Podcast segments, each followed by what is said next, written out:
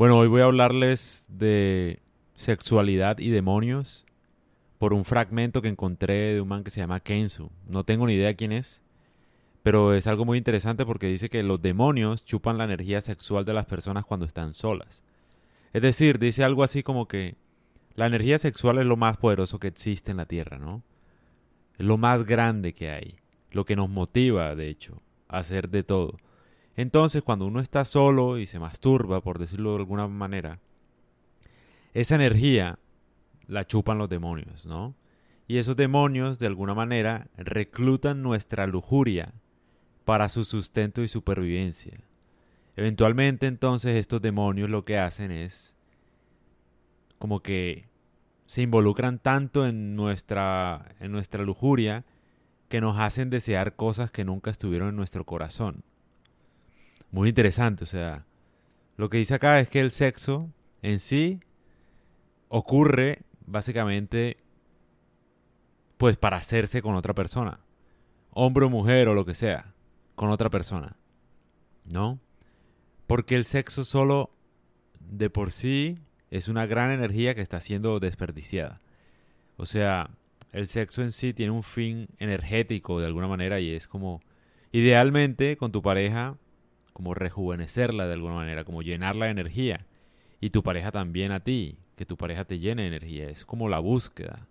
No sé, los taoístas también creen eso, el yin y el yang, ¿no? Entonces, todo el tiempo la sociedad nos hace creer que la sexualidad es individual. Entonces que tú te compras un vibrador, si eres mujer, te compras un vibrador y ya los hombres son una porquería y no valen la pena y ya con eso eres feliz y tal. Y no, ninguna mujer se va a sentir llena con un vibrador. Nunca en la vida. Nunca en la vida, porque es que el vibrador no te da energía. Y llamará, no sé, puedes llamarlo como quieras, y no sé si, si crees en esto o no crees en esto, me da igual si crees o no. Pero, pues naturalmente, o sea, es algo que entienden los animales porque no lo entendemos nosotros. Es decir, por ejemplo, cuando un, un mono creo que se masturba, lo hace generalmente cuando está en cautiverio, cuando está en un zoológico, cuando no está en su hábitat natural, cuando no se encuentra en armonía con la naturaleza. Lo mismo pasa con uno. Cuando uno no está en armonía, se masturba. Es la verdad. O sea, cuando no tienes pareja, cuando te sientes solo, cuando estás aburrido, cuando estás mal de energía. Porque si tú tienes una gran pareja, pues no te va a masturbar, vas y la buscas. Pero cuando tú no estás como que... O cuando te quieres desestresar de los problemas también. Entonces coges de auxilio la masturbación. Cuando no estás en armonía, entonces lo entienden los animales. Se ve claramente. O sea, los monos se masturban generalmente en ambientes donde están en cautiverio encerrados. Porque normalmente no se masturban. Lo entienden ellos y no lo entendemos nosotros. A nosotros nos venden la idea, ¿no? Que está bien masturbarse, que Sí, que idealmente, que sí, que para la próstata, que no sé qué, qué tal, amigo. O sea, digamos las cosas como son y es que, no sé, uno debería pensar esto más a fondo. Cada ser humano, cada persona que está viva, que me está escuchando ahora mismo, nació del sexo, de la unión de dos parejas. Sí, o sea, de hombre y mujer, pues nació del sexo. Obviamente ahora hay fecundación, bueno, un montón de cosas, pero igual nacen del sexo al, final. O sea, se puede dañar un poco el proceso, pero al final es sexo.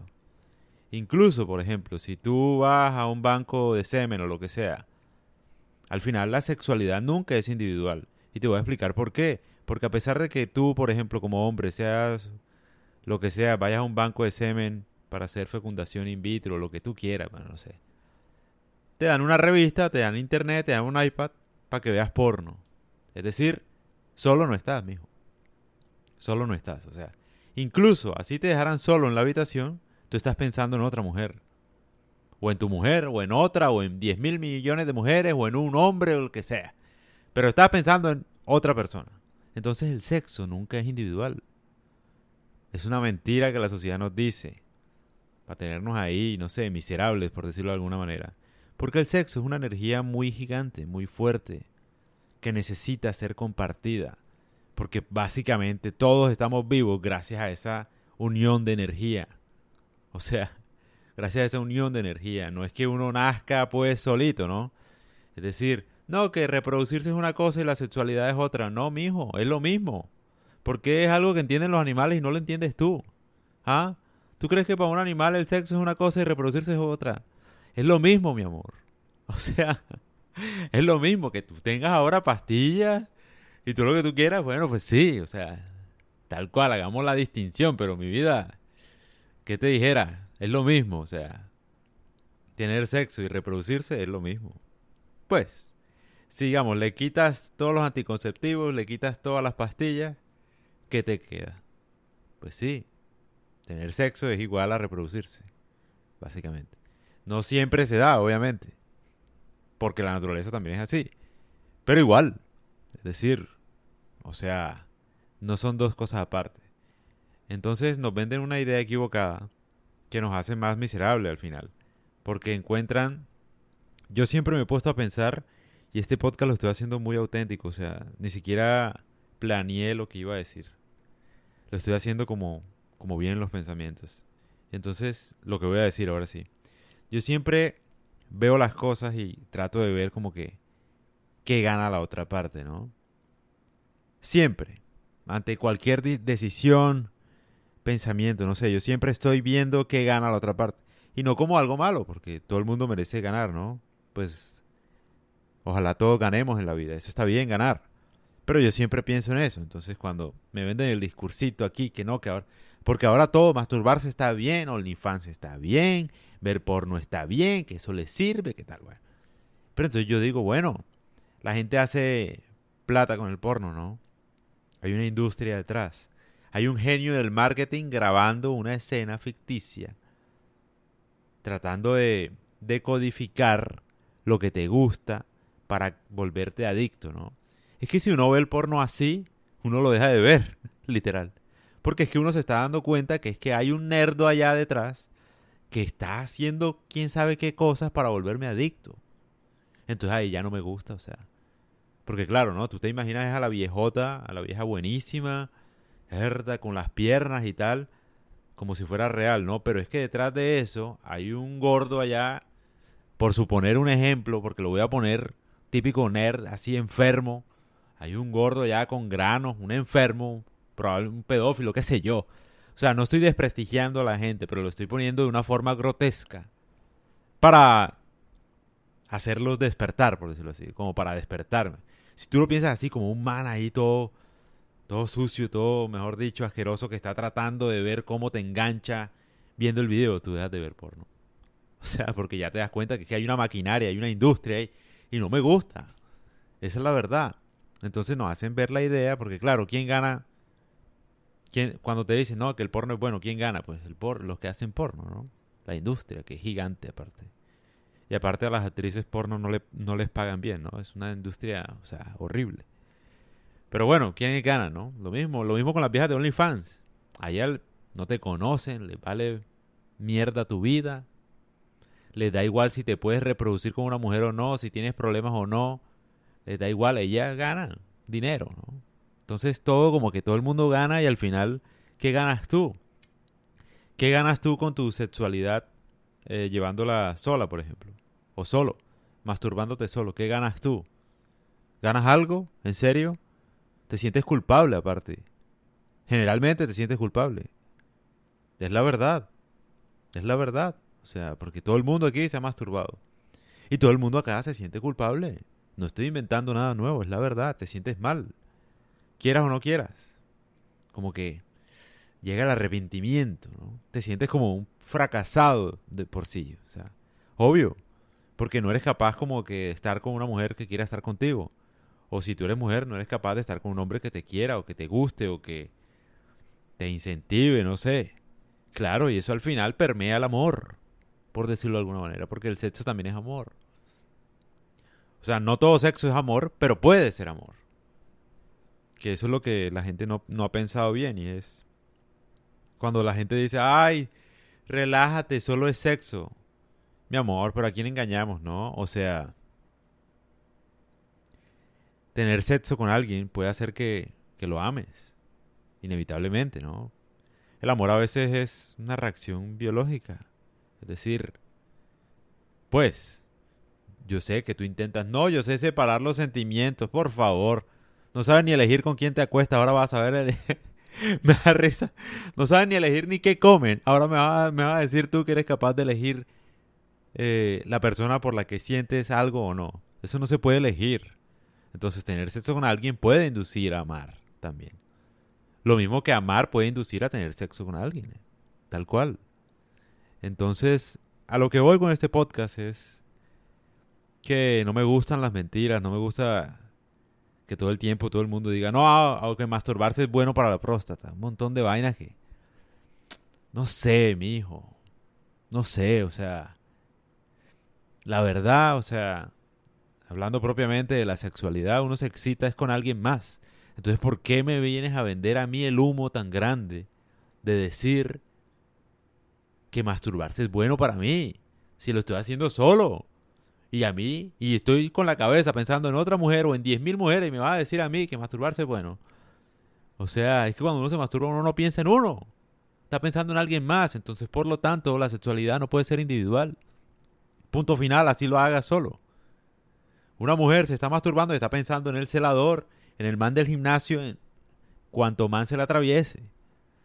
Entonces, ¿qué, vende humo? Me estás diciendo, no, que la sexualidad sí es individual, que no es individual. Y masturbarse para mí en ese sentido no está bien es por eso. Porque es una energía gigantesca que merece ser compartida porque es que se llena de la energía de la otra persona, de la polaridad de la otra persona. Y yo lo creo así. Porque es que eso es lo que crea vida. Nosotros nacimos del sexo. ¿No?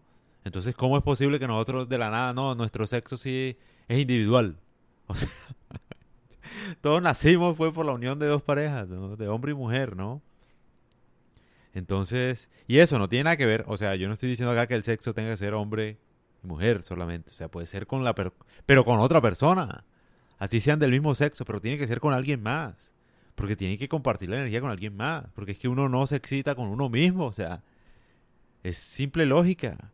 Solo por eso yo siento que la masturbación no, no sé, o sea, generalmente es como una, una manifestación de un desorden en la armonía de la vida de uno, me parece.